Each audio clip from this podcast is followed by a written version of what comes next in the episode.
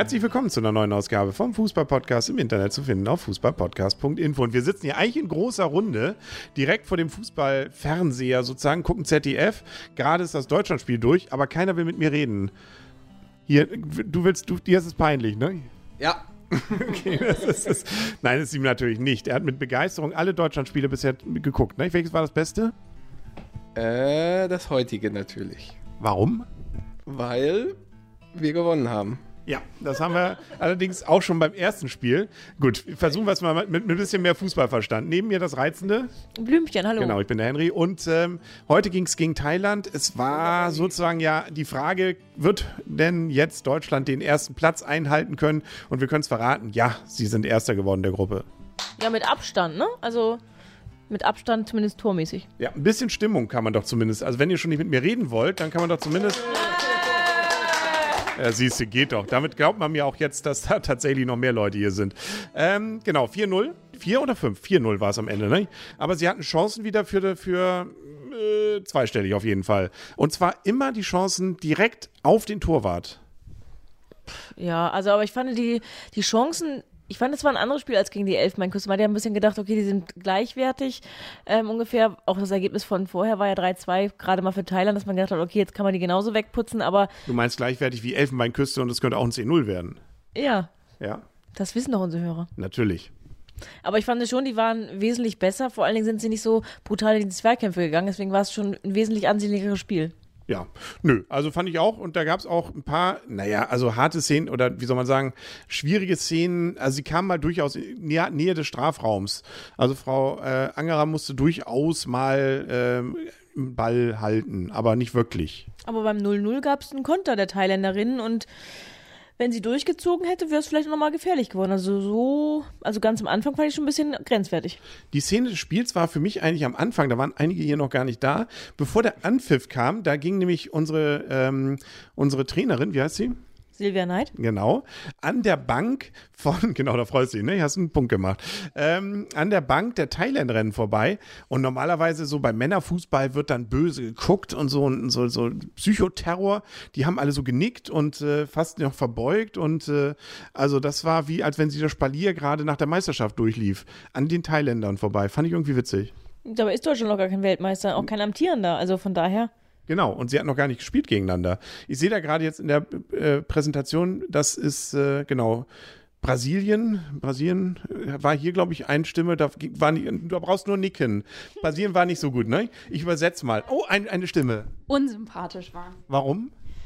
Kann ich gar nicht genau sagen, aber ähm, ja, irgendwie unsympathisch. Von der Mimik her, Gestik her, alles unsympathisch. Okay, also da gibt es schon mal zumindest ähm, entsprechende Bekundung, dass wenn dann Deutschland und nicht Brasilien Weltmeister. Gut, da können wir uns drauf einigen. Zurück zu diesem Spiel. Gibt es noch irgendwas festzuhalten? Da parallel war ja, doch parallel, überraschenderweise, gab es ja dann noch das Spiel von. Nee, das war erst um 17 Uhr das Spiel. Genau, trotzdem parallel. Das sind, das sind die Fans äh, oder die besonderen Sachen der, der Zeitverschiebung. Ähm, das Spiel von Norwegen gegen die Elfenbeinküste und ist, glaube ich, jetzt im Endeffekt 3-1 für Norwegen ausgegangen. Also die hätten, glaube ich, noch sieben oder acht Tore schießen müssen, damit sie Deutschland hätten einholen müssen. Ging nicht.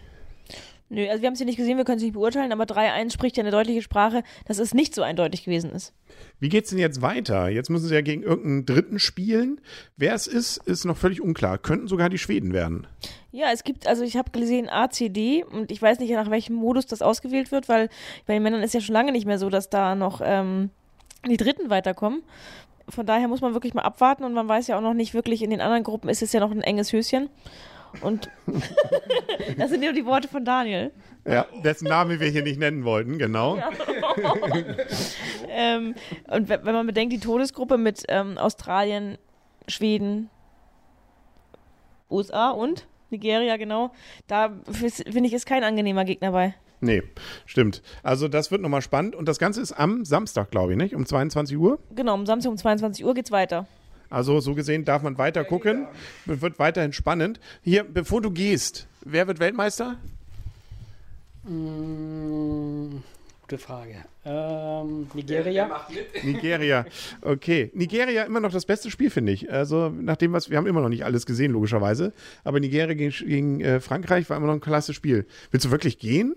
Du, du, das hat dich emotional so mitgenommen, dieses Spiel, dass du jetzt gehen willst. Und du hast nur schon mal zusammengepackt, bevor wir hier randalierend gleich durch die, durch die Straßen marodieren. Man hört schon draußen schon wieder keine, keine, ähm, hier, wie heißt es hier, Hupen.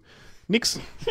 Nix und ich, aber ich glaube, es ist, weil hier, man hört den, der Wind steht schlecht und deswegen hört man das nicht vom Jürgen Klinsmann. Genau. Hat von euch irgendjemand Fahnen am Auto?